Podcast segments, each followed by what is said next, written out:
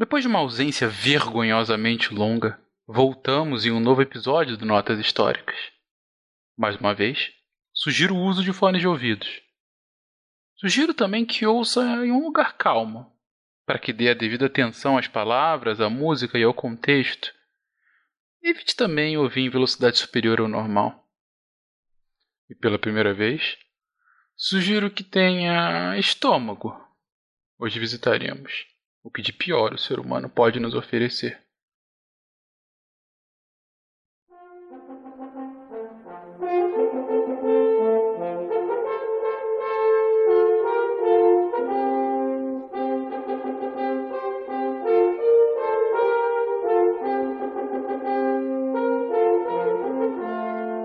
Alteridade.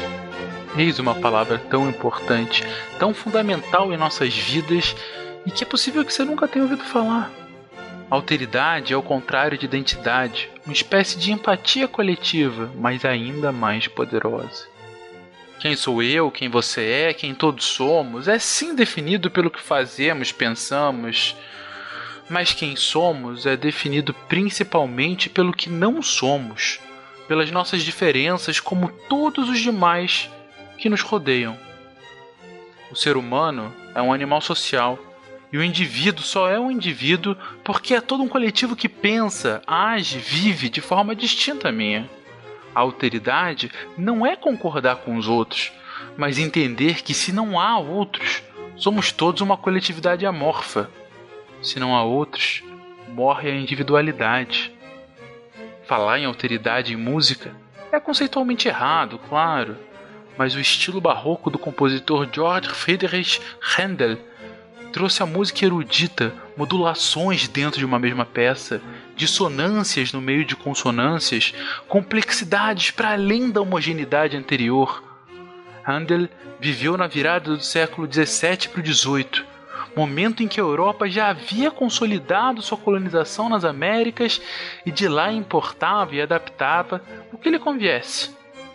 Foi esse o caso da sarabanda, dança de origem mexicana, influenciada por espanhóis e árabes e que inspirou música homônima do compositor anglo-alemão. E será essa obra multicultural de Handel, essa ode à alteridade, que embalará uma história que começa em tempos imemoriais e avançará até o século XX, no coração de uma desconhecida e pulsante África.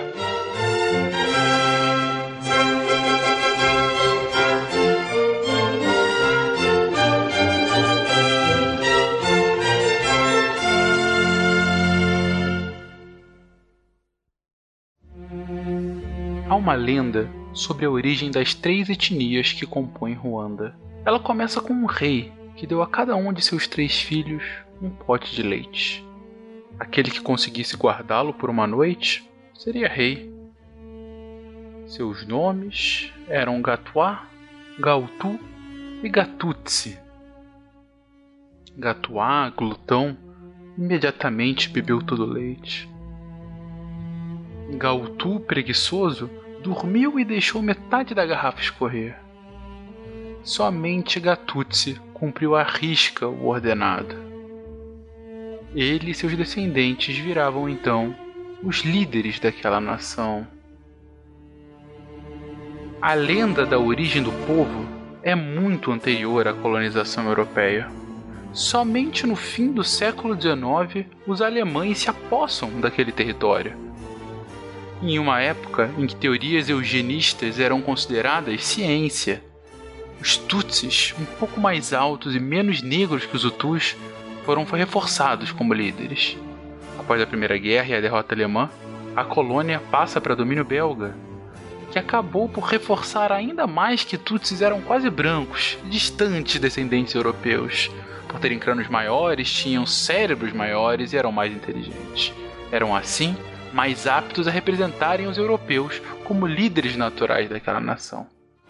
Uma das formas mais efetivas que fizeram os belgas para reforçar a separação étnica artificial foi a implementação de cartões de identidade étnicos mandatórios para toda a população de Ruanda.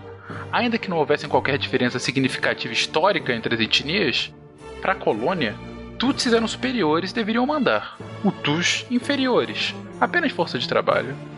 A Igreja Católica, que sempre só ensinara Tutsis, tentou promover a igualdade na colônia. Os Hutus se organizavam mais e mais, pleiteando o poder político efetivo. Mutara, rei Tutsi católico fervoroso, fez reformas em Ruanda. Distribuiu terras e gados entre as duas etnias tentava iniciar um novo tempo de prosperidade para a nação. Morre pouco depois. Acredita-se que envenenado, o ciclo reinicia. Grupos paramilitares Hutus e Tutsis são formados para defender suas causas. Os Hutus, apoiados pelos belgas, derrubam o novo rei, Kigeri. Como resposta, os Tutsis tentam assassinar Caibanda, líder dos Hutus. Um grande genocídio, travestido de Revolução Popular Hutu, se instaura. A Revolução Ruandesa também recebe o nome de Ventos da Destruição. Entre 20 e 100 mil Tutsis morrem em um espaço de três anos. Outros 150 mil fogem ou são exilados em países vizinhos, como Uganda ou Congo. Eleições gerais são realizadas em 61. Caibanda é eleito primeiro-ministro. Instaura políticas de cotas reversa contra Tutsis, antes líderes, agora excluídos. Os cartões de identidade étnico permanecem, mas agora legitimando a segregação oposta é instituída a lei permitindo o homicídio de Tutsis sem pena legal. A independência da Bélgica é declarada. Os Hutus dominam o parlamento. Mais de 70 mil pessoas são mortas nos próximos anos, basicamente Tutsis. O Vaticano emite uma nota ante a inação do Conselho de Segurança da ONU. Afirma que essa é a maior tragédia humanitária desde o Holocausto, 20 anos antes inexplicavelmente, acontecia de novo. Mas o ciclo se reinicia. Em 73, há um golpe militar. A Constituição é suspensa, a Assembleia é dissolvida. O general Habeirama acena para os Tutsis e abole o sistema de cotas. Mas logo reforça diversas diferenças étnicas em favor dos Hutus para se consolidar no poder. É reeleito por 20 anos em disputas de candidato único. E enquanto isso, no Burundi, o governo Tutsi massacra os Hutus de lá. Próximo aos anos 90, cerca de 20 mil são mortos ou fogem. No pequeno espaço dos grandes lagos africanos, o assassinato do outro é a regra. Em 90, o ciclo se reinicia e se intensifica um grupo rebelde de Tutsis parte de Uganda para tentar tomar o poder em Ruanda. Conflitos civis ocorrem por três anos, sem grandes alterações na balança do poder. E a situação se estabiliza após a assinatura de acordos de paz em 93. Mas em 6 de abril de 94, os dominós começam a cair. O avião que carregava o ex-ditador e agora presidente Rabiarama é abatido por meses, comunicações oficiais, principalmente por rádio, vinham exaltando a solução final, a eliminação total e restrita dos Tutsis, a quem chamavam de baratas. Ainda na noite do dia 6, o exército do poder Hutu foi atrás de líderes mais moderados jornalistas. Até o meio-dia seguinte, os moderados foram mortos e os extremistas já haviam se consolidado no poder. Um plano de genocídio em escala nacional estava se formando as ordens eram para não deixar ninguém escapar, inclusive bebês. O governo de Ruanda já havia importado da China 750 mil dólares em machetes. Um a cada três Hutus os usaram para exterminar qualquer Tutsi, mesmo seus vizinhos.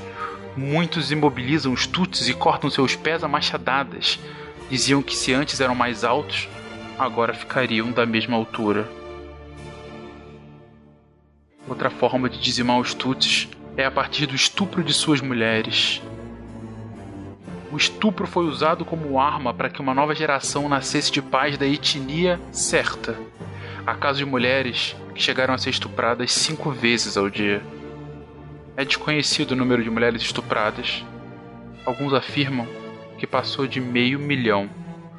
O genocídio foi tão bem planejado e tão letal que seus números são quase inigualáveis Estima-se que em três dias, cerca de 200 mil Tutsis foram mortos, a maioria a machadadas.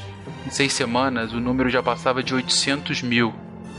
Hoje, estima-se que mais de um milhão de Tutsis foram mortos em apenas 100 dias. 80% do total da população dos Tutsis. O genocídio de Ruanda é conhecido como uma das maiores calamidades da contemporaneidade. Além do óbvio e repugnante número de pessoas exterminadas, estupradas ou para sempre debilitadas, foi o primeiro momento após a Guerra Fria que a comunidade internacional, via Nações Unidas, ficou de braços cruzados, presenciando a barbárie. Dizem os registros históricos que a discussão do Conselho de Segurança sobre a matéria ficou em chamar o que acontecia de genocídio ou apenas atos de genocídio. Após o massacre relâmpago, a infraestrutura do país e parte de sua força de trabalho estavam destruídas. Massas de imigrantes se moveram por entre as fronteiras de Ruanda e os países vizinhos, potencializando conflitos internos nessas regiões. A política de Ruanda ainda passaria por mais algumas reviravoltas nos anos 2000, mas desde então está surpreendentemente estável, algo atípico em sua belicosa existência.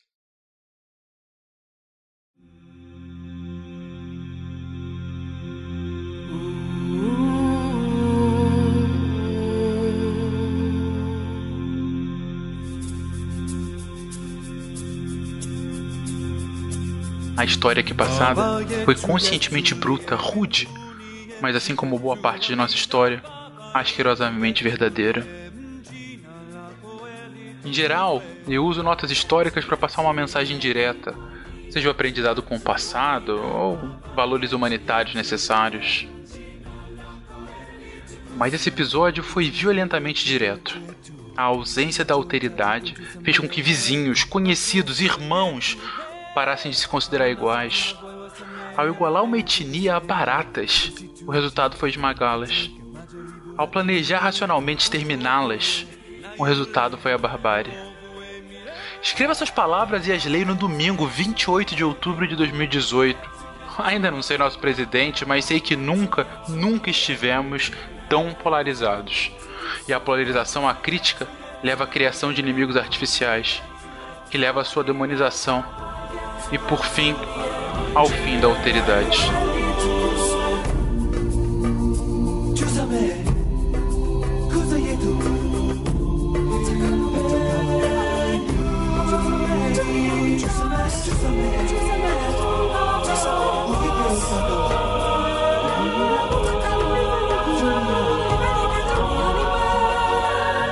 Mas nesses últimos minutos, o que eu mais quero, na verdade, é lhes trazer uma mensagem de esperança. Estamos embalados por Babaieto, espetacular canção composta por Christopher Tin, em maravilhosa interpretação de Peter Hollins e Malucar. A letra que ouvem ao fundo é, na verdade, a oração do Pai Nosso, em Swahili, língua oficial de Uganda foi uma música composta para o jogo Civilization 4, sendo a única canção de videogame a já ter vencido um Grammy. Após a consolidação do governo, Ruanda hoje tem como foco prover serviços básicos, como saneamento, para sua população. As feridas do passado continuaram lá escancaradas, mas têm sido remendadas por tribunais internacionais e locais que julgam as calamidades cometidas. Se historicamente Ruanda foi conhecido por suas guerras civis, calamidades e mortes, hoje é líder em outro aspecto. Tem o um legislativo com o maior número de mulheres no mundo. Está longe, muito longe de ser um exemplo de desenvolvimento ou de caso a ser seguido, mas é um país que não esquece do passado, constrói seu futuro para superá-lo. Meu desejo para essas eleições é que saibamos reconhecer o outro, ouvi-lo, compreendê-lo e não subjugá-lo acriticamente. Meu desejo para todos é que perdoemos as nossas ofensas, assim como nós perdoamos a quem nos tem ofendidos, que não nos deixemos cair em tentação, nos livremos do mal.